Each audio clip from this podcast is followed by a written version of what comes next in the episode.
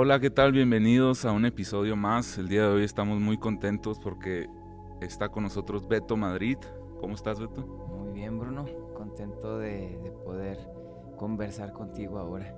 Sí, pues este es nuestro episodio número 20. ¿Poco? Fíjate, ya hemos eh, estado grabando, empezamos en hace un- unos meses, ¿verdad? Pero ya los empezamos a publicar desde inicios de este año. Excelente. Entonces, ahora que salió el resumen de Spotify y todo eso, eh, Ujú. se me hizo muy chido que haya algunos ahí seguidores y, y que se han mantenido constantes. Y a, a veces hacía yo una dinámica en Instagram de poner una cajita de a quien quisieran que invitara. Ajá. Y pues ya sabes, toda la gente de Juárez este, aclamaba por ti aquí. Entonces, pues por fin pudimos eh, cuadrar, ¿no? Gracias, Bruno. Sí, sí, sí, qué bueno, qué bueno. No te creo eso de la gente, pero. No, sí, este, fíjate que yo estaba acordándome la primera vez que te escuché predicar fue en el campamento Marcados por el Fuego. ¿En qué año fuiste? Fue exactamente uno antes de la pandemia. Entonces se me hace que alcanzamos a, a tenerlo en el verano del 2019, se me hace. 2019, ok. Y, y fíjate, aparte de, de todo, de, de la forma en la que predicaste y el tema, que ahorita vamos a hablar de eso, pero algo me llamó bastante la atención y es que llevabas, eh, bueno, varias cosas, ¿no? Primero es que estabas eh, sentado entre los chavos, o sea, no, está, no es como que estabas allá en, en la carpita que ponen a un lado, Sí, sí, sí. estabas ahí entre los chavos y cuando te mencionaron, tú subiste de, de- de la gente, ¿no? De la De multitud. Y traías un, un suéter de los Bravos de Juárez. Sí, sí, sí. Bien orgulloso. Sí, y yo dije, ah, mira, o sea, el, el equipo apenas, apenas estaba como existiendo y acaba de ascender y, Sí, sí, sí. y tú llegaste bien patriótico, ¿no? Y, y me llamó mucho la atención. Yo nací en Juárez, pero yo nunca había vivido en Juárez y en ese entonces yo no estaba en Juárez. Ajá. Y ahora, pues mira, ya pasaron los años y ahora estamos acá siendo parte pues, de, de la misma ciudad y, y del mismo equipo, ¿no? Para Sí, predicando el, el- el evangelio. ándale, sí. Y, y aunque siempre he dicho que me gusta mucho el estado de Chihuahua, me gusta mucho la ciudad de Chihuahua, este, pero Juaritos, pues, es que tiene algo, la verdad, que muy especial. Muy especial. y- Sí, sí, sí. Y, y bueno, este, eh, hemos estado siendo parte de, del- de dos eventos y eh, la otra vez platicábamos de esto, pero no nos topábamos, no nos topábamos, o sea, estábamos en el póster juntos y todo, pero no nos habíamos visto, pero aún así pues nos hemos topado en algunos lados, ¿no? Aquí en la Así ciudad y, y bueno, este, aquí hablamos de, de todo un poco. eh, el tema principal es predicación, pero yo creo que vamos a aportar algunas cosas muy interesantes. Y bueno, lo, lo primero tiene que ver con eso de, de- de los eventos. Eh, yo he visto que eh, cada fin de semana a veces te avientas cinco o seis predicaciones y no te es posible como quedarte en, en el evento, ¿no? Tienes que andar moviéndote. Eh, cuéntanos cómo es para ti ese, ese ritmo, cómo lo, lo, lo controlas. Cada vez es más cansado, Bruno, porque cada vez da más, este, no vergüenza, pero es complicado darle edad. La gente, qué bueno que soy medio tragaños porque no me creen cuando les digo, tengo 43.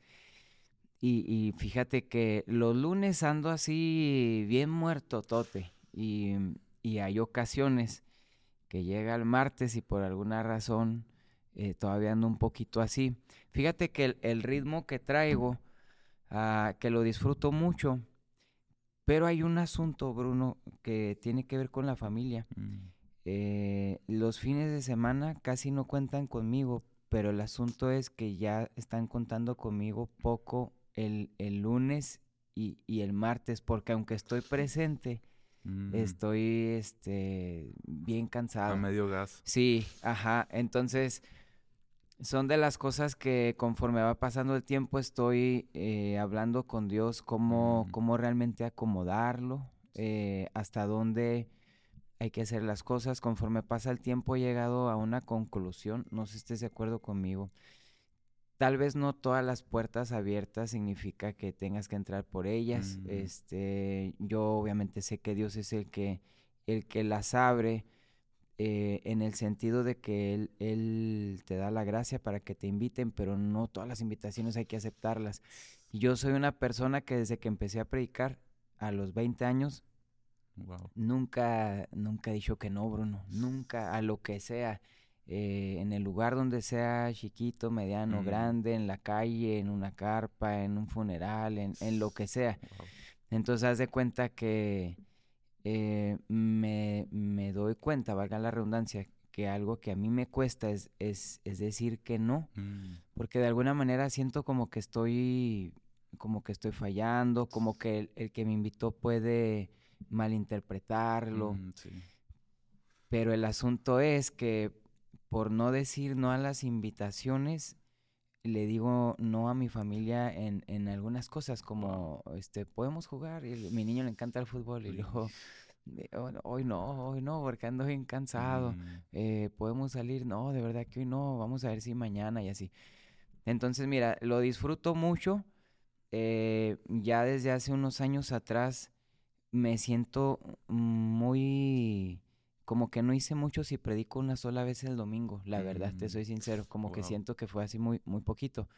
Este, y, y si es solo lo que hice el fin de semana, siempre predico, eh, bueno, te voy a contar algo y aprovechando dale. que te estoy respondiendo a esto. sí, sí. Gracias a esto, los viernes decidí ya no predicar Ok. y al menos que sea fuera de la ciudad. Últimamente, gracias a Dios, he salido mucho, eh, pero localmente, y ya los viernes no acepto, Mm, mm, nos llevamos a mis niños con mi mamá, ahí se quedan a dormir y mi esposa y yo andamos los viernes de solteros, Ah, este, nos vamos a comer, nos vamos a pasear, eh, nos peleamos, nos contentamos, eh, así el viernes para nosotros. Entonces, sí, sí me ha pasado que, hermano, ¿puede estar con nosotros el viernes? Y la respuesta, híjole, no, y la verdad no tengo una razón así eh, tan, tan atractiva. A lo mejor para ellos es nada más porque voy a andar con mi esposa y así. Pero Bruno, lo, lo hice justamente por lo mismo Claro. porque estoy muy consciente de, de que ante Dios eh, lo principal ah, después de Él, pues es, es mi familia. Eh, me pasa ayer, por ejemplo, el lugar en donde prediqué, de momento en el mensaje empecé a sentir hablar de, de los niños, estaba hablando de la llenura del Espíritu Santo y empecé a hablar de la importancia de buscar que, que los niños lo sean. Eh, ¿Será que esta semana tuve una experiencia ahí que me llevaron a un niño de 10 años que, que está viendo eh, cosas, eh, un, un hombre negro grande que le empieza a hablar y cosas así? Yo empecé a hablar con él, le decía, ¿a qué juegas? No, pues al Zelda. Y me dice, y Mm. ahí hay, hay un, un mono este, que se llama demonio, no sé qué. Entonces le dije, vamos a, a tener cuidado con eso.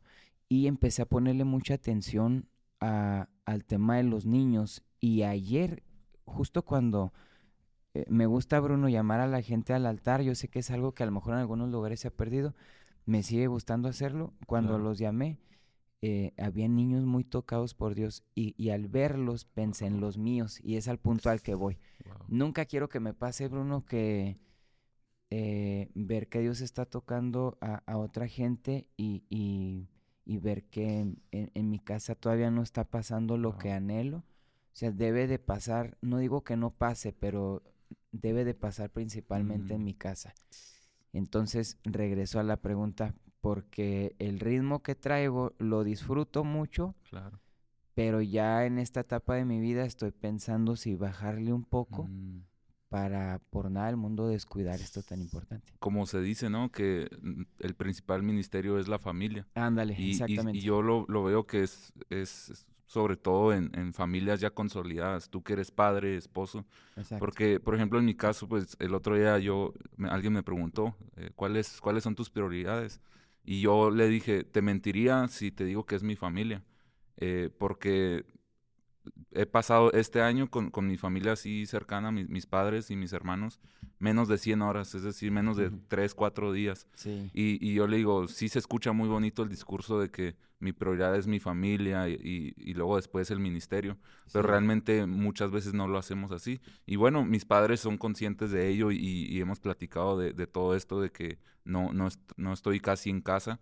Este, y ellos son conscientes, son conscientes de, de que es por parte del llamado de Dios, pero en el caso de, de familias consolidadas es, sí, a- es algo gravísimo, ¿no? Y, y qué interesante como lo mencionas, o sea, imagínate ver eh, la gloria de Dios en los altares, niños bautizados y, y que de pronto en tu casa, eh, pues el refugio no sea eso mismo, ¿no? El, Exacto. sino el Zelda o los videojuegos o lo- todo eso. Sí, así es. No, en tu caso es diferente porque tú no eres el responsable de, de tu casa, no eres la cabeza, pero cuando, cuando llegas ahí a ese punto, eh, fíjate que últimamente he dicho que me llama la atención cuando David salió a enfrentar al gigante, todavía no, no tiraba la piedra y Saúl, por el simple hecho, yo creo, de ver que fue el único que se atrevió a salir a enfrentarlo, preguntó, ¿de quién es hijo ese muchacho?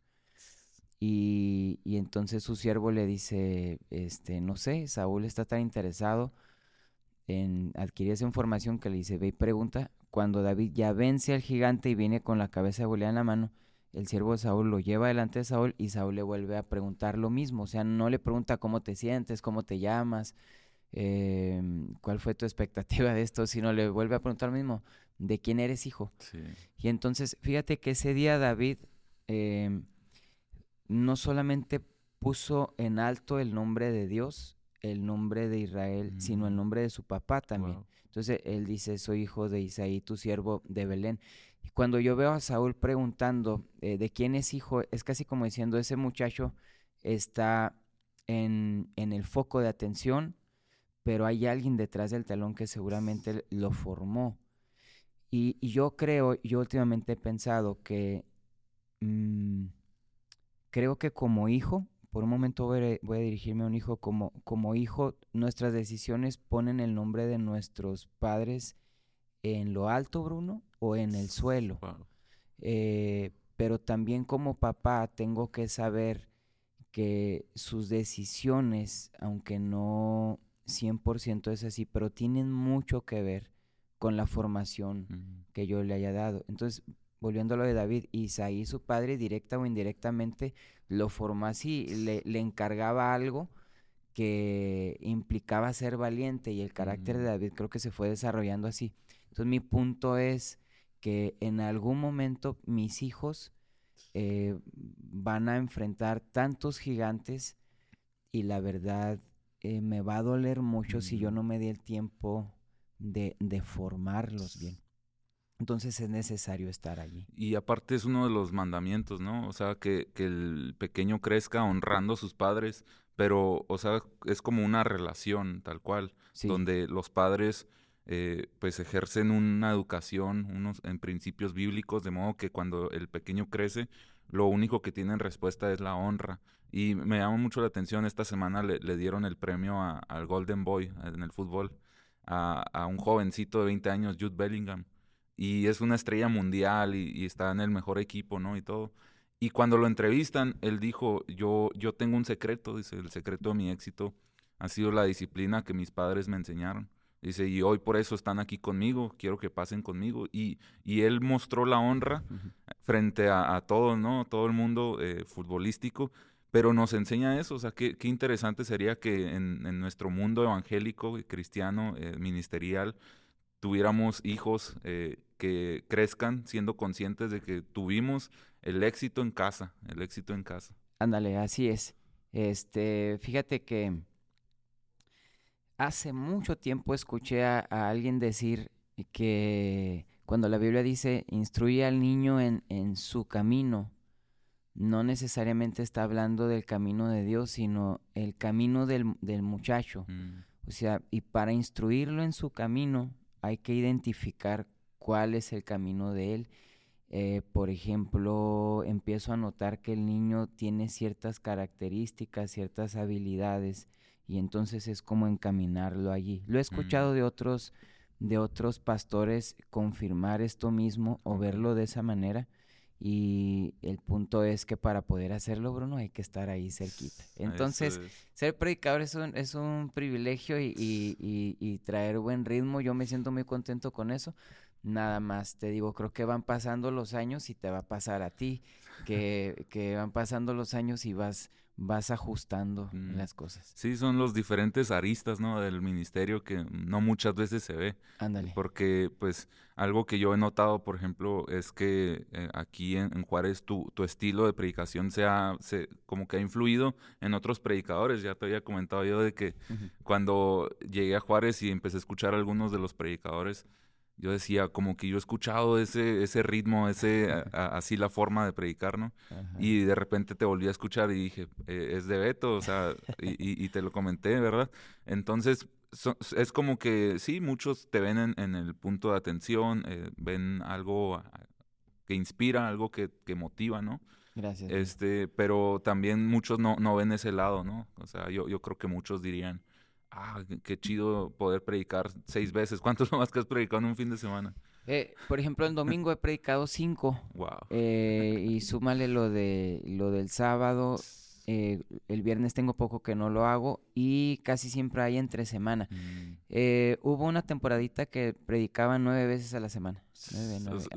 imagínate que muchos digan, yo quiero predicar nueve veces a la semana, pero no saben lo que detrás eh, involucra, el sacrificio, ¿no? Y el tiempo y la preparación, todo eso. Muchos, pues, lo hemos comentado muchas veces, pues quieren los beneficios, los resultados, pero no, no quieren el proceso, ¿no? Ahora mira, Bruno, vamos a aprovechar para, para decir esto. La verdad es que a veces se puede volver como...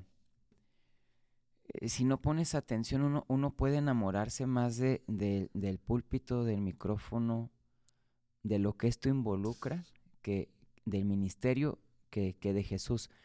Esto sí puede llegar a pasar, puede llegar a pasar el, el, día que, que, ahora sí tu relación, ya ahora siendo a un lado el tema de la familia, tu relación con Dios eh, no esté como debería de estar. Por ejemplo, eh, tengo un amigo, eh, Jonathan Gallegos, que él en enero y febrero no predica para para ayunar y orar. Y aunque hay que hacerlo todo el año, pero es una manera como de decir, quiero darte las primicias del, del año y, reconocer que, que, necesito de ti. Y haz de cuenta que esto nunca, nunca debe descuidarse. A mí me preocupa mucho, y lo he dicho en varias ocasiones, que uno llegue a estar más enamorado hasta del cristianismo mismo que de Cristo. Y muy apasionado en, en el rol que tiene que ver con esto. Y como predicadores nos puede llegar a pasar que hay, hay, e, e, es algo muy padre. La verdad es que normalmente el llamado que Dios te hace al principio, tal vez no es tu lugar más cómodo, Bruno, pero con el pasar del, del tiempo, es un, es un lugar que disfrutas mucho. Yo predicar lo disfruto mucho.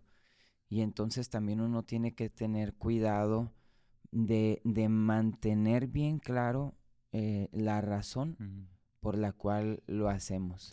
Porque, Bruno, eh, en este tiempo donde es tan fácil darte a conocer, que, el rostro del predicador aparezca por todos lados, uno equivocadamente puede creer que se puede volver como un rockstar, lo voy a decir así, del púlpito. Y, realmente quitar de la escena a Jesús y la esencia por lo cual lo estás haciendo. Entonces, eh, uno tiene que tener siempre eh, la mirada viene en, nuestro corazón, en nuestros pies. Dice la Biblia que, eh, que revisemos la senda de nuestros pies y no nos desviemos ni a derecha ni a izquierda. Uno tiene que estar muy atento, Bruno, porque si no, cuando menos piensas, te desvías y si no le pones atención, vas bien lejos ya del, del propósito principal por el cual hacemos las cosas. Yo soy alguien que acostumbra a publicar los lunes, sobre todo, eh, donde, donde prediqué. No lo hacía Bruno, nunca lo hacía, Ahorita comenté que predico desde los 20, tengo 43. Nunca lo hacía, en los 20 no existían las redes sociales como ahora, pero eh, en algún momento alguien me dijo, mira, si, si tú publicas, eso le da confianza a los pastores de decir, ok, pues está predicando y luego ya vi dónde predicó, si lo hizo mm. él, lo voy a hacer yo también y así. Dije, bueno, está bien.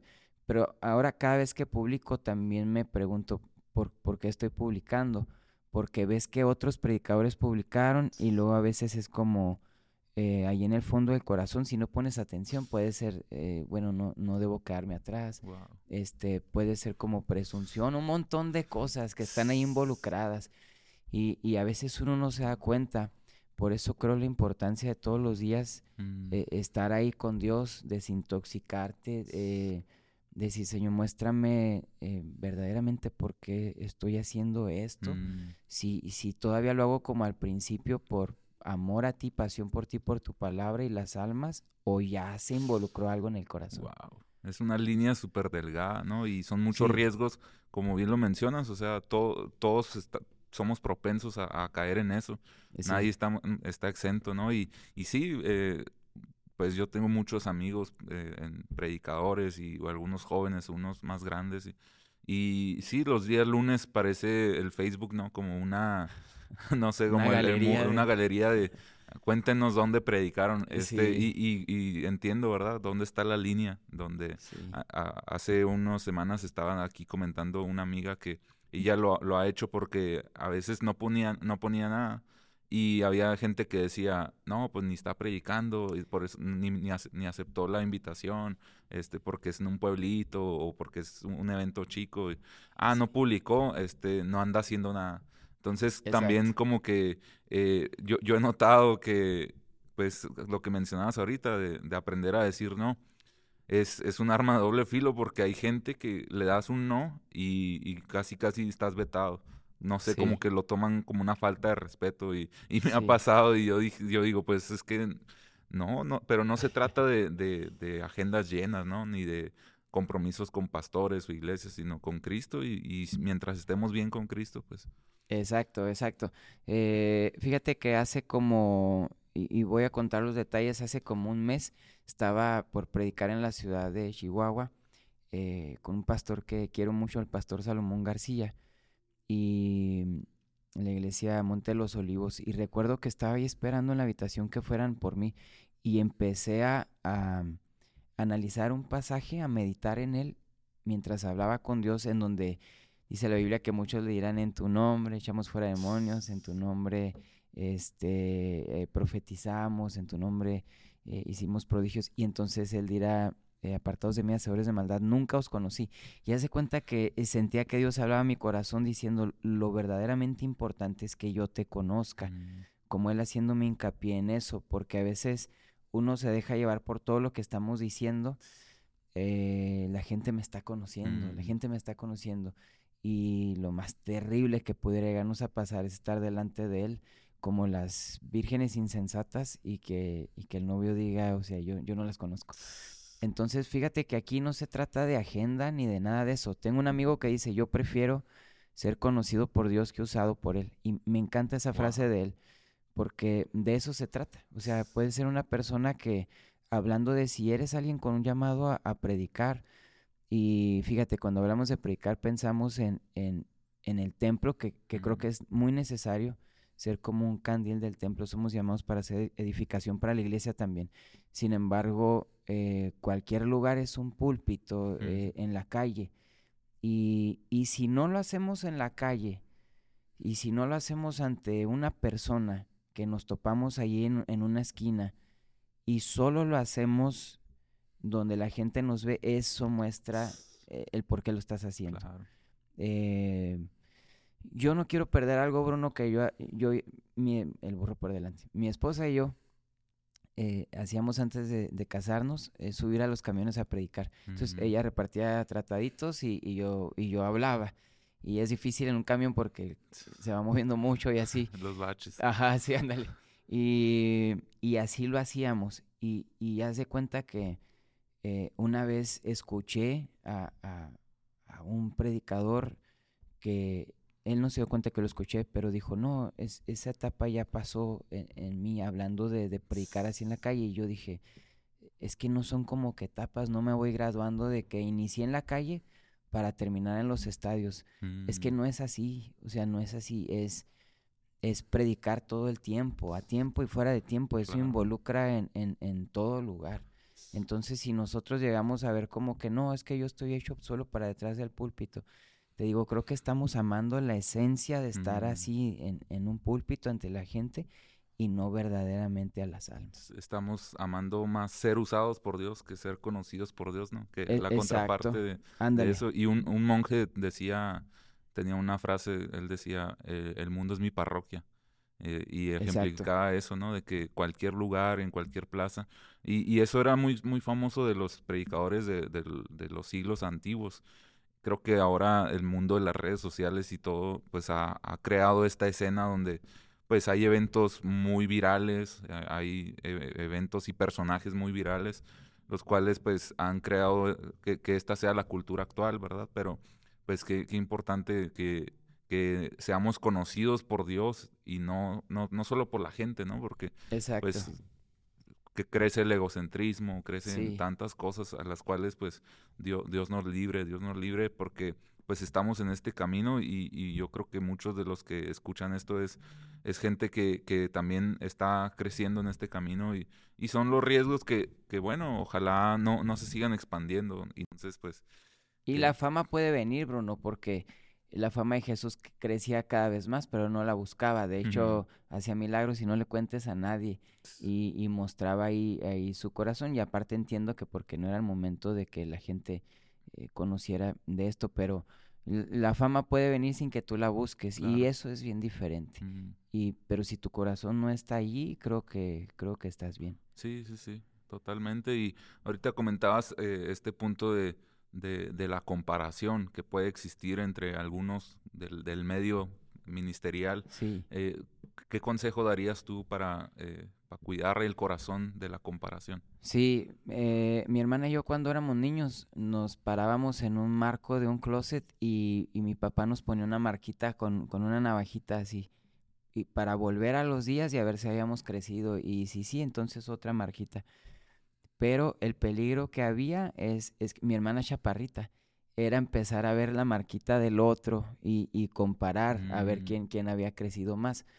Yo creo, voy a utilizar este ejemplo tan, tan, tan básico, que uno debe de ver su propia marca y debemos de preocuparnos por crecer hasta llegar a la estatura del varón perfecto. Y si voy a compararme con alguien, lo voy a decir así, debe de ser con él, con Jesús, Mm. decir, eh, estoy creciendo o no estoy creciendo, pero jamás ver la, la marca de alguien más como para decir, bueno, eh, ya estoy por encima de él o estamos igual o estoy abajo y compararme. Y Yo le he platicado sobre todo a, lo- a los jóvenes porque pienso que ellos necesitan escuchar mucho esto. Bruno, yo no soy un predicador, em, por ejemplo, muy gritón, que, que está padre para quienes se les da.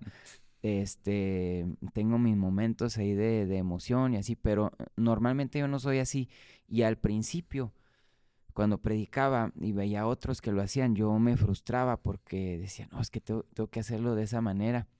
O predicadores con tal unción que, que casi compararse enfrente de uno, este, se caían. Y una vez escuché a un, a un predicador, yo creo lo puedo considerar amigo, que decía, cuando yo oro por la gente no se cae nadie, pero tráiganme al más caído y trataré de levantarlo. Y, y pensé, todos tenemos algo. Mm, Fíjate que un día escuché esto, eh, lo escribió un, un- un gran líder, y lo voy a unir justo a esto que estamos hablando. Perdón. Él decía, tienes que identificar las cualidades en, en- en tus, en tus líderes. Y él contó esto que parece para niños, que en alguna ocasión este, un conejo estaba en, en la escuela y, lo- y el maestro manda a llamar a los papás y le dice, mire, este, su hijo, el conejo, eh, va muy bien en la clase de, de brincar, pero en la clase de nadar y de volar, pues va muy mal. Entonces lo que hicieron los papás es decirle, de ahora en adelante, solamente vas a enfocarte en la clase de volar y de nadar y vas a dejar de brincar. Entonces, pues obviamente que le echaron a perder lo que él era. Entonces decía este líder, tú en tus líderes de la iglesia tienes que identificar qué es, qué es lo suyo y no tratar de que se desarrolle en algo que no es. Y decía, mira, por ejemplo, si tienes a alguien en la puerta para recibir a la gente mal encarado, y la gente llega y lejos de sentirse animada a entrar, dice, piensa, ¿dónde lo pongo? Pues ponlo en el estacionamiento. y así si quieren robar, pues nadie va a robar. Entonces, mira, si eso es identificar en la gente qué es lo suyo, ahora imagínate en ti mismo. Mm, Hay un momento en el que tienes que identificar qué es lo tuyo y decir, ok, esto es lo que Dios me dio a mí. Como cuando Dios le dijo a Moisés, ¿qué es eso que tienes en tu mano? Y no, pues una vara. Entonces tienes que identificar, soy un Moisés con una vara, o soy un David con una onda, o soy eh, como el jovencito con los panes y los peces. Identificar lo que tengo y saber que con lo que tienes es suficiente para que Dios lo haga. Eso te va a ayudar, Bruno, a, a no compararte, Mm. este, porque a mí me pasa mucho. A mí me pasa que me toca estar en eventos de gente que Dios usa bien poderosamente y si predicaron antes que yo, Bruno, yo, yo me subo batallando con eso y, Ujú. y- y necesito recordar que no, esto no se trata de compararnos, sino de agradecer a Dios lo que Él nos dio, lo que Él nos dio es, es suficiente para, para hacerlo para Él. Y si involucra que yo solo predico en mi iglesia y otro predica en las naciones, yo creo que Mm. cuando uno entiende que no hay lugar más pleno que en su voluntad, Claro. vas a disfrutarlo. Porque a veces uno se aferra y se aferra y se aferra y se aferra a algo que aunque hasta dentro de ti sientes que estás hasta como luchando con Mm. su voluntad, pero tú dices, no, es que él viaja por las naciones, yo tengo que estar ahí.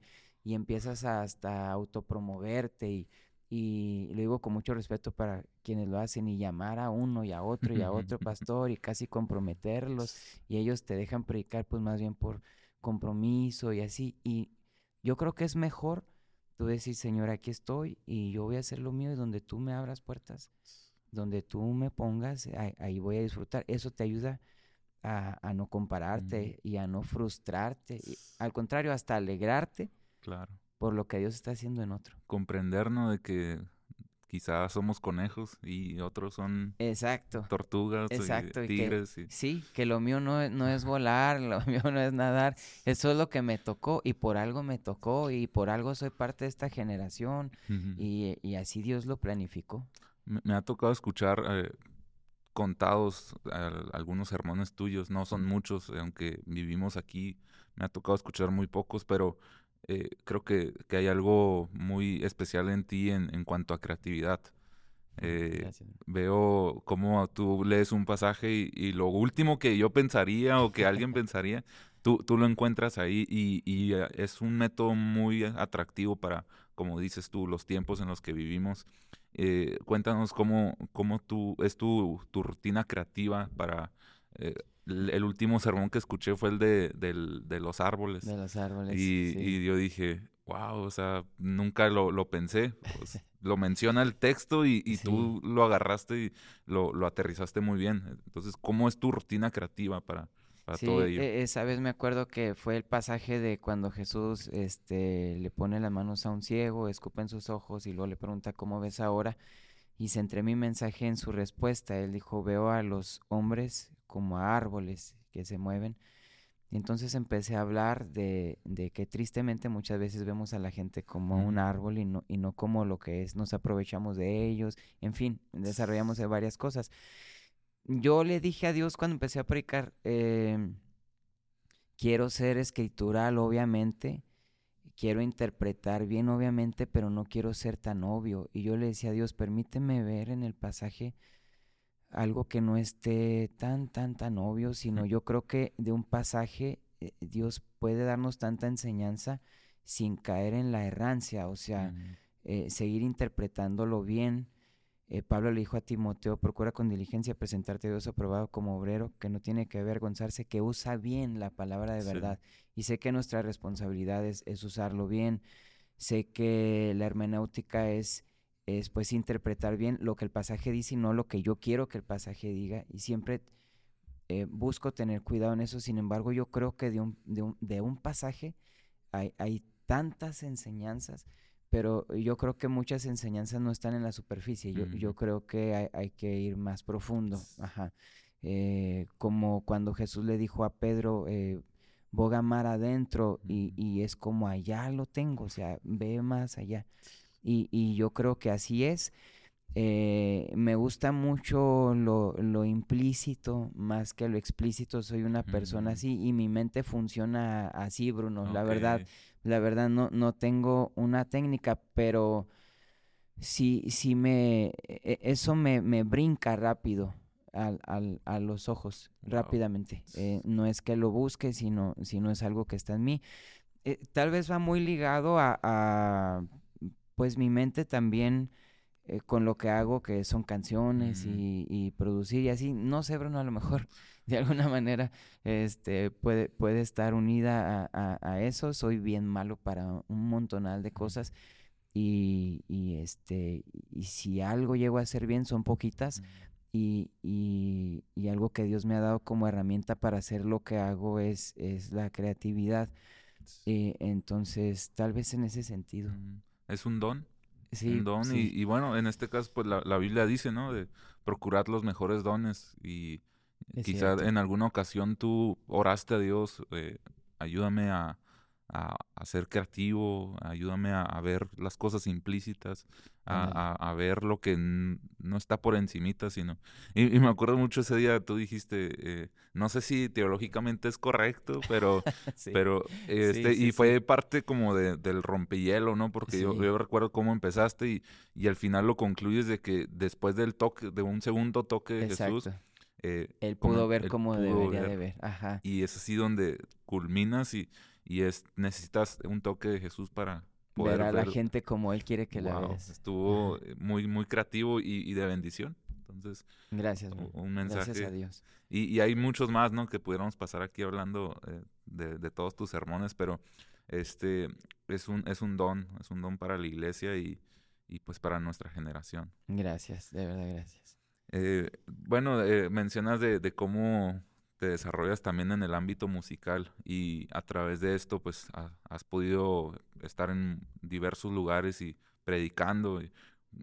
quizá cuál, pudiera ser una experiencia que, hayas tenido que, marcó un antes y un después, porque eh, yo creo que llegó un momento donde la banda sí andaba por algunos lugares, pero después como que pausó todo y ahora fue predicación de Beto Madrid. Sí, así es. Eh, eh, con Heller eh, empecé a los 29, no empecé joven, pero no fue por pérdida de tiempo, la verdad es que nunca antes lo quise hacer. Cantar, Bruno, es algo que nunca soñé, nunca anhelé para nada. Y en la iglesia, cuando cantaba, me decían, canta bien bonito, debería grabar un disco, pero yo pensaba, es como las mamás que le dicen a sus niños, tú estás bien bonito, pero pues la mamá, entonces yo decía, pues es mi casa, entonces por eso me dicen, este, grabe un disco. Pero un día yo sí le dije a Dios, mira, si tú quieres que yo grabe un disco, necesitas impulsarme porque es algo que yo no quiero hacer. Entonces, este, organicé algo con los muchachos de ahí de la iglesia. Le dije, miren, yo tengo unas canciones y si hacemos un concierto. Y lo hice para motivarlos a ellos. La iglesia con mis papás en el Valle de Juárez, eh, no hay el movimiento que hay en una ciudad, es en un poblado. Entonces empezamos a ensayar mis canciones y ahí me gustó eh, la dinámica de tener una banda y, empezó a nacer en mi corazón el, querer hacerlo. Las cosas que hago, Bruno, como predicar y cantar, es algo que nunca soñé tampoco predicar. Y en algún momento yo siempre lo ejemplifico así, fue como que Dios prendió un switch que estaba apagado y me pasó igual con la música a través de lo que te cuento. De allí dije, vamos a hacer una banda, lo hicimos. Entonces empezamos a tocar y hemos tocado en muchos lugares y experiencias bien bonitas. Este, pero obviamente que tengo mi, mi momento preferido. Fuimos a Leywood, Leywood en el 2014. Eh, Entonces, esa experiencia me gustó mucho, la verdad. este, fue una sola canción, Bruno, una sola canción. Y yo le compongo canciones a, a Job González. Y en ese tiempo Job eh, dirigía la alabanza ahí. Y entonces eh, a través de él fue que entramos. Él nos metió en medio de la, de la reunión, pero yo dije, pues con eso. y, y, este, y, y haz de cuenta que la gente no sabe, pero mm, no iba a haber un, una ofrenda, mm. Iba a haber la oportunidad de vender este, gracias a Dios, Dios nos dio gracia con la gente, pero nosotros pagamos nuestros viáticos y, la verdad queríamos estar ahí. Y este, siempre que lo veo lo, lo, disfruto mucho, lo disfruto mucho, este, en todo sentido, pues el audio, la imagen de ese lugar, pues está con todo. Y, y siempre que nos dicen, cómo tocan en vivo, para mí es un placer decir, mire, vea, vea este video. Y ya, pues ya puedes saber si lo hacemos bien o mal, pero, mm. pero ya sabe cómo lo hacemos en vivo. Entonces, haz de cuenta que te voy a decir algo, Bruno, que, que no es este falso humildad ni nada, para nada, pero te lo voy a decir de todo corazón. Eh, yo a mis 43 años, recuerdo mis momentos preferidos cantando y aunque te cuento esta experiencia porque sí me encantó. Claro. Pero fíjate, lo voy a unir a lo que estamos hablando ahorita. Lo importante es hacer las cosas en el lugar, en el momento que Dios te llama. Con mis papás, todos los viernes en la iglesia, teníamos un tiempo de oración y de adoración. Mm. Y yo solillo subía con el piano y cantaba. Y tuvimos momentos con Dios, Bruno, Wow. Pero eh, her- hermosísimos, en donde Dios nos, nos tocaba con su Mm. presencia tremendamente. Y eh, no, no lo cambiaré por nada. Siento que en el sentido de la música, siento que cuando si Dios me permite llegar a viejito y estar en una mecedora ahí con una cobija de la chiva sobre mis piernas y así, y me acuerde de todo lo que hice, este, y pensando en la música, estoy seguro que eh, eso va a ser mi, mo- mi momento preferido cantando, por lo que Dios hacía allí. Y todo esto con la banda está bien padre. Este, hay una canción que se llama Quédate, a través de la cual Dios me ha permitido hacer la invitación o, o impulsar a la gente a decirle a Jesús, eh, ven a mi vida, a través de, de- de esa canción. Entonces, haz de cuenta que también he disfrutado tanto eso en cada lugar en donde hemos visto a gente entregar su vida a Jesús. Eh, más que la euforia del momento, eventos bien padres, de mucha alegría y, donde la gente nos ha tratado muy bien. En la localidad siempre nos han tratado bien bonito, Mm. la gente, bien, bien, bien padre. Este, pero sí con Heller, este, el ver a la gente que ha entregado su vida a Cristo ha sido de lo más gratificante. Ese momento donde un pecador, ¿no? Llega a los pies de la cruz. Sí, Es lo mejor. exactamente. Y, y también en el ministerio, ¿no? O sea, como mencionas, puede haber eventos muy, muy bonitos donde edificamos a jóvenes y, y a iglesias, pero yo creo que lo más gratificante es ver el resultado de, de personas que acceden a la gracia de Dios, ¿no? Y, Sí, y- así y es. es, es algo invaluable, es lo mejor de, de lo mejor, ¿no? Y, Así es. Y Exacto. este, en cuanto a, a lo que estabas mencionando de, de la música y, y de las predicaciones, pues de, de todo este proceso de, de la música, pues mencionas que comenzaste a los 29 años. Sí. O sea, yo creo que esto puede ser de motivación para muchos que, que quizá tienen 28 años y dicen, no, ya no, ya no la hice, ya no puedo emprender, ya no puedo Exacto. comenzar. Eh, a los 29 años y 3, 4, años después estaban en Leywood. Exacto, ándale, así es, es, es empezar cuando, cuando él te dice, eh, mira, en, en mi caso, yo nunca, nunca fui como que llamado, porque yo creo con todo mi corazón que hay un momento en el que Dios te llama y otro en el que Él te envía. A veces entre uno y otro pasa un buen tiempo y uno se desespera. En mi caso fue como llamado a hacer algo y enviado como pronto.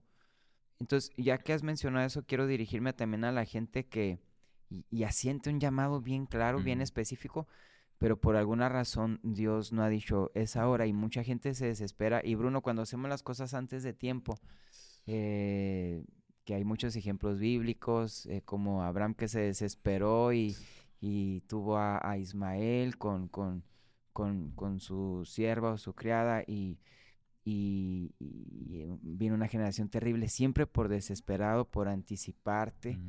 Este, el profeta Samuel cuando no llegaba y Saúl se desesperó y él hizo lo que le tocaba hacer a, a Samuel por desesperado. Muchas veces pasan cosas así. El hijo pródigo lo malgastó todo por recibir una herencia cuando ni siquiera era el momento de hacerlo. Entonces, no hay que desesperarse, llegará el, el momento. Y mira, algo que frustra mucho, Bruno, es cuando ya le llegó el momento a otro. Por ejemplo, cuando Jesús le preguntó al que estaba junto al estanque de Bethesda, ¿quieres ser sano? La respuesta de él fue, Señor, entre tanto yo, yo voy, alguien entra primero que yo. Y él dijo, porque yo no tengo quien me ayude a entrar en el estanque, pero voy a regresarme para decir eso. Alguien entra primero que yo. Cuando tú ves a alguien que lo hace primero que tú, Bruno, Imagínate la cara de él al ver que el, el enfermo que le acompañó durante mucho tiempo fue el primero, entró en el estanque, salió sano, ves que logró lo que tú estás anhelando también y contigo no se puede. Y luego él agregó, porque no tengo quien me ayude. Y hay, hay gente que dice, es que no tengo ni contactos, no tengo la manera, y, hay gente a la que se le acomoda todo, que, está rodeado de, gente que le ayuda, hasta su apellido le ayuda, eh, un montón de cosas. Entonces ahí es cuando uno dice, no, ya no va a pasar. Y cuando Jesús le pregunta, ¿quieres ser sano? La primera vez que leí esa pregunta dije, parece muy absurda, porque preguntarle a un enfermo eso parece no tener sentido, pero era una pregunta tan sabia porque después de ver a gente que lo logra antes que tú, tú no tienes quien te ayude, tienes 38 años en la misma condición, hay un momento donde tú dices, no, y ya no lo logré y hasta dejas de quererlo. Lo que querías al principio te frustró tanto que ya dices, no, no, ya no. Y hasta llegas a decir, no, ya no lo necesito. Entonces, no quites el dedo del renglón. Yo sé que puede tardar mucho y yo sé que Dios puede permitirte ver a otros que, lo logren. Sin embargo, mira qué padre, ya que mencioné a, este enfermo, él ni siquiera tuvo que entrar al estanque. O sea, él fue diferente a todos. Entonces, vale la pena esperar. En un momento sucedió algo con él así súper distinto. Y yo creo que el testimonio de él era superior al de los otros que entraron al estanque. Y él, o sea, fue Jesús directamente. Así que yo creo que vas a tener una historia, si no te desesperas, una historia muy bonita para contar. Ah, brutal, porque estoy pensando en todo esto, ¿no? Y cómo hay gente que quizá después de su experiencia con el estanque, tuvieron fe en el estanque o en ese ángel, ¿no? Y, tuvieron como una historia que contar eh, un poco, pues, eh, supersticiosa, ¿no? De, sí, oh, así es. Un ángel vino y como en la actualidad hay mucho de eso, ¿no? De gente que que el, vientito, ¿no? Que le pega y, ya, o la mancha que se hace ahí. Y, y, realmente aquel fue como, no, o sea, el nazareno, el que anda caminando, el que acaban de matar y resucitó, ese es el que me sanó. Exacto. Ándale, así es. Así que vale la pena. Y, y, eso puede pasar con nuestras historias, ¿no? O sea, ver que muchos quizá están avanzando por, por estrategias humanas, por eh, contactos humanos, apellidos, como dices, eh, pero pues esperemos a, tener la historia que, Jesús quiere que tengamos. Así es. Buenísimo, buenísimo. Y bueno, pues eh, hay un tema más, cambiando un poquillo de, tema, hay un tema más que, quisiera comentar. Eh, y tiene que ver justo con lo que mencionábamos al inicio de, que tú llegaste vestido con tu suéter de, los Bravos. Ajá. y, es un tema que, se ha mencionado bastante. yo recuerdo mi, de mis primeras ocasiones predicando cuando vivía en Saltillo, eh, ahí en, una iglesia en la que me congregaba. Eh, la primera vez este, había un púlpito enorme, era, como una muralla, y yo estaba ahí y, prediqué, y solamente una vez salí. Del púlpito. Y, me, me, resguardé, te, sentías muy seguro, la verdad. Y solamente una vez que salí y hice una ilustración y volví. Y cuando se terminó el, el culto, este, en Facebook empezaron a publicar algunas cosas. Y había una frase que, que publicaron que decía, ¿desde cuándo se comenzaron a profanar los altares con pantalones rotos? Entonces cuando alguien lo, lo, lee me dice, oye, traes pantalón roto. Entonces yo en el momento, yo, yo tenía dos pantalones, yo era un foráneo estudiante y los dos eran negros. Y uno tenía una rasgadura de una vez que me caí en, así realmente en la rodilla, pero era mínimo, súper mínimo. Entonces eh, hubo ahí un conflicto, ¿verdad? Porque era una iglesia tradicional, eh, no se permitían esos. Yo realmente no lo hice con la intención, pero a partir de ahí, pues tuve una lección, una lección que hasta el día de hoy, pues no uso pantalones rotos y mucho menos para predicar. Eh, pero creo yo que hay mucho, hay mucho que mencionar de este tema, porque pues nos ha pasado de, todo un poco, con la corbata, con la camisa, que fajado. Eh, ¿qué, significa para ti este tema? ¿Qué experiencias has tenido? Hey, Bruno, yo, o sea, he, tenido algunas y con el pasar de los años, obviamente que vas aprendiendo, que es lo importante. Mira, para mí el tema es bien fácil porque yo em, crecí en, la doctrina que, hasta el día de hoy abrazo y, y siempre voy a abrazar, que es eh, de asambleas de Dios, en donde mi papá, eh, lo llamo como acostumbramos decir, siempre fue de la vieja escuela. Mm.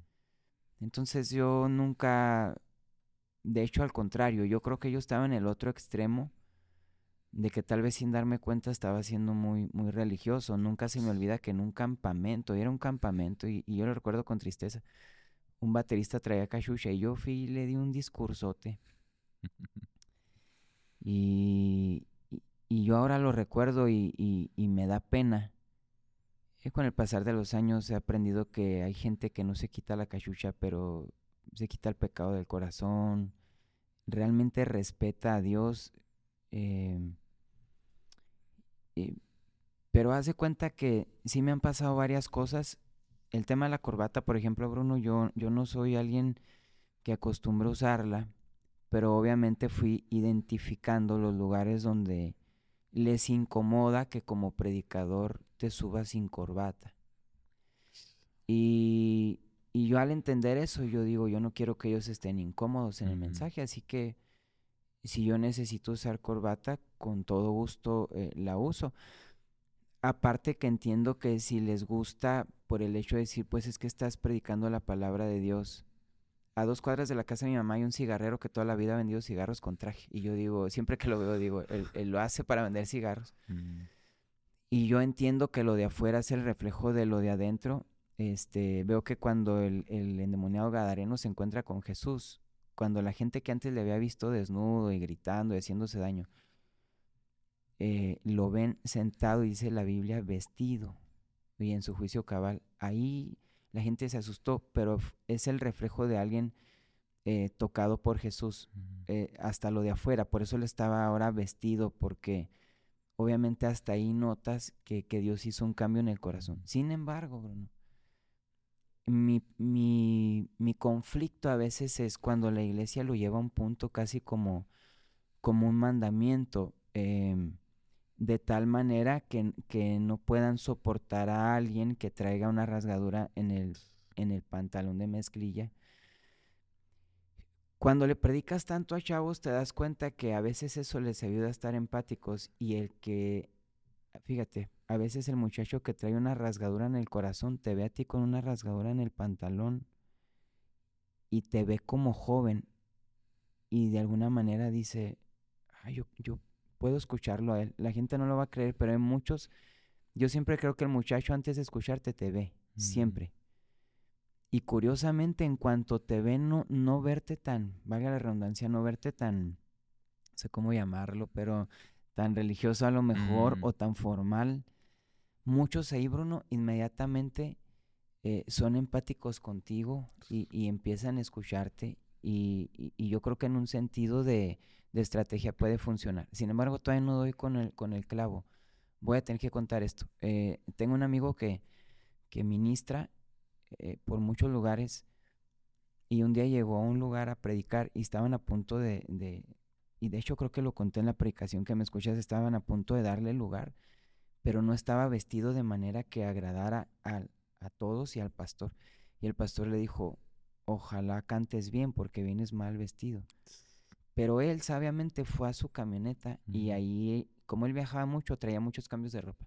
Entonces se puso el adecuado, ya que se dio cuenta cómo para la gente estaba bien vestido, se cambió y, y así subió. Sin embargo, con el pasar de los años, yo he visto que lastimosamente eh, incomodamos a la gente así, eh, de tal manera que llegan a nuestra iglesia eh, algún predicador, Bruno, algún cantante, y si no viene vestido como tú consideras, hay casos bien radicales. Hay, mira, no me gusta hablar mal jamás de lo que se hace en una iglesia o de un pastor, pero hay pastores que los han llevado al closet de la iglesia y decir, mire, aquí le tengo corbatas, este, escoja una.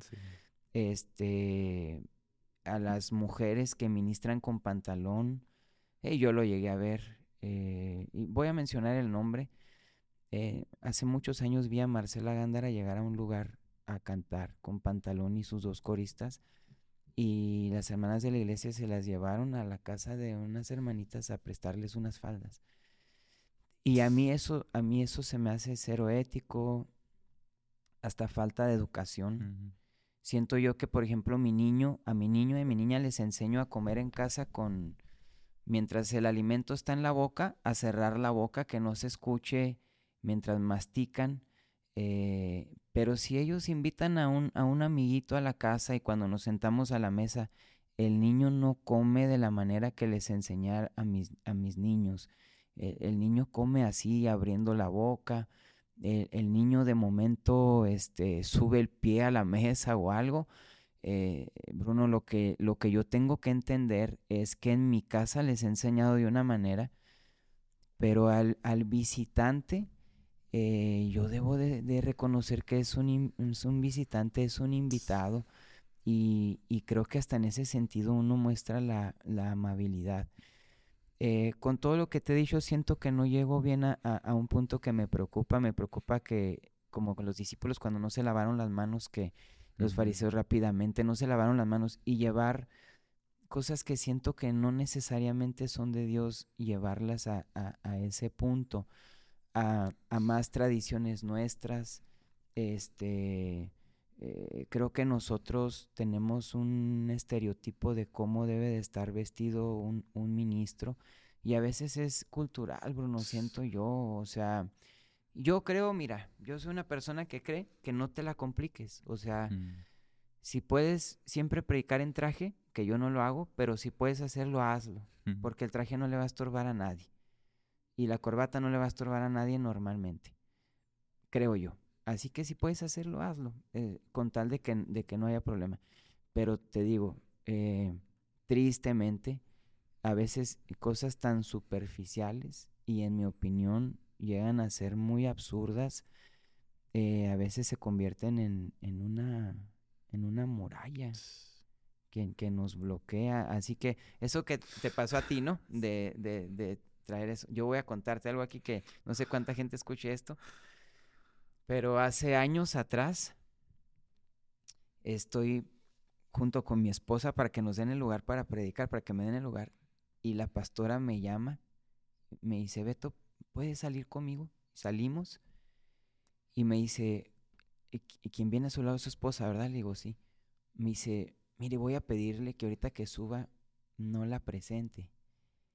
Y yo le digo, ¿por qué? Me dice, es que se le alcanzan a ver los hombros. Y en esta iglesia les he enseñado a las muchachas que no enseñen los hombros. Entonces, haz de cuenta, Bruno, yo te soy sincero, en el momento yo, yo tenía ganas de decirle, mire, no se apure, yo, yo me voy a retirar.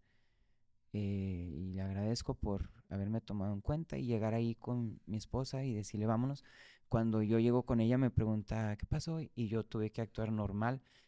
Estaba incómodo, perdón, para subir, pero dije, bueno, vine aquí a predicar, me lo voy a aguantar. Me subí y, y prediqué, pero eso es lo que me preocupa mucho. Me preocupa mucho que eh, llevamos cosas a un nivel que creo que es más cosa del hombre que, de Dios, honestamente. Y no quiero que los que estén escuchando lo malentiendan y que, y que yo diga que no importa mm. cómo vengas vestido. No, yo creo que ni el hombre predicador ni la mujer predicadora en, la plataforma debe de, ser ocasión de caer, este, vestirse provocativamente, ni en el altar ni en, cual, ni en ningún lugar. Sin embargo, si tenemos muchos prejuicios como lo que tú cuentas, es un gran ejemplo. Una rasgadura en la rodilla es suficiente como para omitir todo el mensaje mm. y enfocarte en eso. Y para mí, sí, perdón el término, pero para mí es una verdadera tontería, una inmadurez eh, totalmente eh, grande.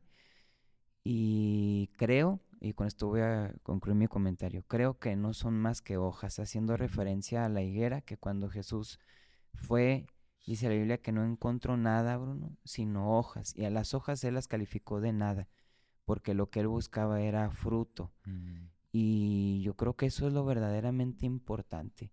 Creo que lo de afuera a veces uno puede estar de acuerdo o no, pero no son más que hojas. O sea, no, no pongas tanto tu atención en eso mejor fíjate si la persona tiene fruto o, no. Yo creo que eso es lo verdaderamente relevante. Y lo, que mencionas de, que te incomoda en el aspecto de que se está creando dogmas, o sea, se están creando estatutos en base a eso y, y, qué va a suceder cuando una generación nueva llegue a la iglesia y se, se tope con estos dogmas. Eh, no van a encontrar ahí compatibilidad y, y, sobre todo que no es algo establecido bíblicamente, ¿no?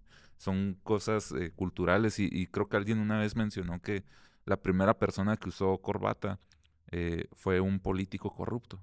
Entonces, eh, no es como que está ligada a la tradición cristiana 100%, ¿no? no, y si tú supieras de dónde, si es que no sabes de dónde surgió la corbata, eh, los, eh, los homosexuales, ellos diseñaron la corbata, pues lo voy a decir aquí como tal y como lo escuché, como el simbolismo, la figura de, del órgano sexual masculino.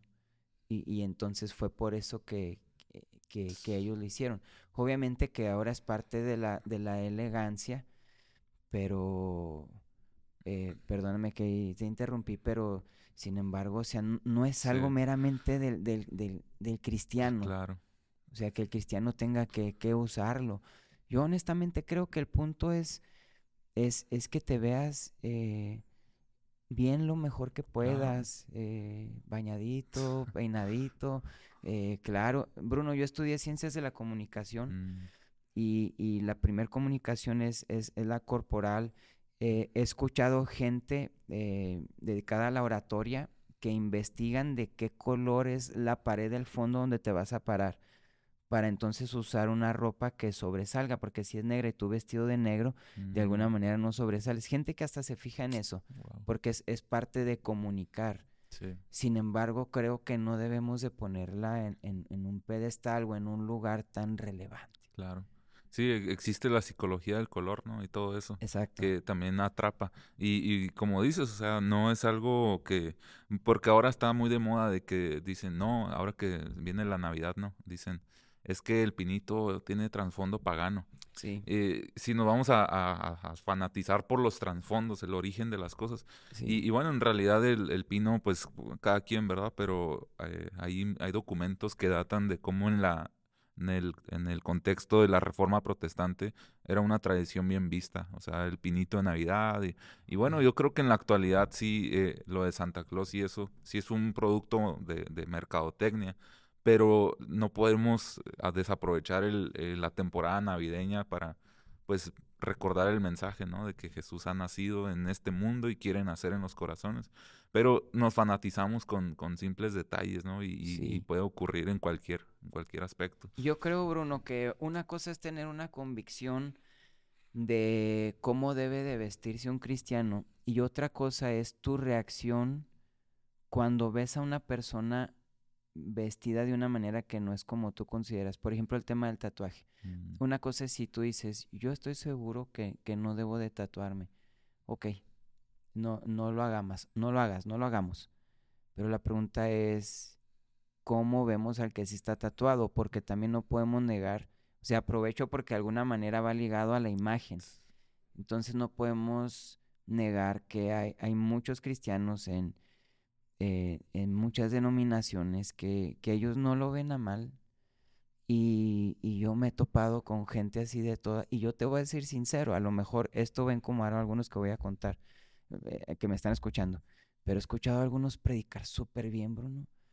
Y tener una vida que yo digo, muestran a Cristo, pero yo no estoy de acuerdo, y sí lo digo aquí abiertamente, yo no estoy de acuerdo con que la gente se tatúe, pero he empezado a no cerrarme de no querer recibir de esa persona. Mm. De decir, no, no, no recibo ni lo voy a escuchar ni nada porque se viste así. Mm. Eh, por ejemplo, un día fuimos a tocar un lugar y fue otro grupo musical con nosotros. Y antes de subir, dijeron ellos, vamos a orar. Uno de los líderes de ellos traía rastas. Empezó a orar de tal manera que, de verdad, eh, con tanta pasión, recuerdo que después a los días le dije a mi papá, ¿A ti te gustaría tener a alguien como él en el grupo de oración? Con rastas, pero lo vieras realmente, la, pasión que él tenía a, al orar. Y hay gente que, que sí, sí, en su vestimenta y todo muy bien, pero eh, un cristianismo adormecido. Entonces al punto que voy es, cuando vi a este chavo yo, yo no dije, no, yo no puedo escuchar su oración porque viene con rastas, o tampoco lo puedo ministrar porque viene con rastas. No, no, no, no, no. Creo que, creo que ese es un grave error. O sea, yo creo que hay gente que definitivamente puede tener algo con lo que tú no estés de acuerdo. Y conste que estamos hablando de cosas que no son doctrinas primarias, Bruno. No estamos hablando de eso. Ni de algo que, que, es pecado, sino de algo que tiene que ver con algo que, que chocamos y así. Eh, yo creo que, mira, Bruno, eh, Pablo dijo que si le es ocasión de caer que comas carne, está bien, no la hagas. Pero la pregunta es para el que siempre cae porque ve otro comer carne. Mm. ¿Qué vas a hacer tú? Toda la vida vas a estar en el suelo porque lo estás viendo haciendo algo que a ti no te parece, yo creo que hay que ser un poquito más maduros, más maduros y decir, ¿por qué no? Lo voy a escuchar, lo voy a escuchar y creo que también puedo recibir de él. Eh, y ya no me quiero extender más, pero hay de otras denominaciones que también puedo recibir de, ellos y, y trae zapatos a predicar, recibo él, trae tenis, se subió descalzo, voy a escucharlo, ¿no? De, de perdida voy a darme la oportunidad de escucharlo y luego si tengo la oportunidad, voy a ver cómo, cómo es su vida diaria. y, y, ahí me voy a dar cuenta que, que eso es lo que verdaderamente importa, Bruno. Verdaderamente. Claro que un predicador no tienes chance de verlo más que la media hora que se sube. Y para no hacer caer al débil, pues mejor no, te pongas una rasgadura en la rodilla. Pues sí, ¿verdad? Y, y va ligado con, con lo del la historia que predicaste aquella vez, ¿no? De ver a la gente como es. O sea, no, no verlo por su apariencia. Exacto. Eh, y, y, como cuando iban a ungir al, próximo rey, ¿no? Y, todos decían, no, es el Eliab, es el fuerte, el trajeado, el pulcro, vestida, el mejor vestido, ¿no? El alto. físicamente se ve el mejor predicador, con más seguidores. Y eso es lo que todos vieron y dicen, no, yo no me fijo en eso, yo me fijo en el corazón. Entonces, ver como Dios ve. Mira, al menos de Jesús,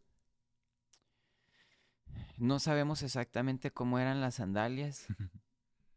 Eh, sabemos que los soldados echaban suertes con sus, con sus ropas, que eran de una sola costura. O sea, hay quienes han dicho que Jesús vestía bien, porque ese tipo de ropa, yo voy a decirte lo que he escuchado, o sea, no era no, no era tan barata, quién sabe. No eran unos trapos. ¿no? no eran unos trapos. Pero Bruno, o sea, al menos Jesús de él mismo nunca, nunca habló de eso. Exactamente. O sea, creo que nosotros le prestamos demasiada importancia. Pues así, con esta reflexión vamos a, concluir, ¿cómo ves? Sí, claro. Porque ha pasado el tiempo y, y, no, pues muchas, muchas gracias, Beto, por en medio de toda tu rutina y todas tus ocupaciones, pues hiciste un espacio para estar aquí, este, abriste tu corazón y, yo creo que aprendimos bastante. Hemos escuchado muchas cosas muy importantes, entonces unas últimas palabras. No, bueno, gracias a ti. Para mí es, es, bien bonita esta dinámica contigo. Sé que te has dirigido a mí, pero voy a concluir dirigiéndome a ti. Eh, eh, eres un muchacho que Dios está levantando para usar bien bonito, predicando, eh, en las asambleas de Dios y yo quiero impulsarte a que sigas haciendo esto. Sé que ya mucha gente tiene sus, sus ojos en ti y, en ese momento, con el privilegio de lo que haces, yo sé que hay una responsabilidad eh, mayor que entre más Dios levanta a alguien, es más, más visto. Eh, no pierdas el, el corazón que tienes, sé que eres alguien que se prepara cada vez más, cada vez más Eres alguien muy comprometido con su iglesia local también por lo que me has platicado. Eh, con el pastor Godínez a quien apreciamos mucho y, honramos. Y tus padres son pastores y yo creo que mejor que una herencia es un legado. Una herencia es lo que le dejas a alguien y un legado es lo que dejas en alguien. Y, ellos han dejado en ti esto, el, el seguir el, camino de ellos, sirviendo a Dios. Y te felicito por eso. Concluyo con lo que empezamos. Tú estás honrando a, tus padres y poniendo en, alto el nombre de Dios. y, de tus padres también. Así que te felicito y te felicito por este espacio y, anhelo que, que, siga siendo de mucha bendición para mucha gente. Y gracias Bruno, gracias por invitar. No, muchas, muchas gracias Beto y un saludo a todos los que vieron o escucharon este episodio. Nos vemos a la próxima.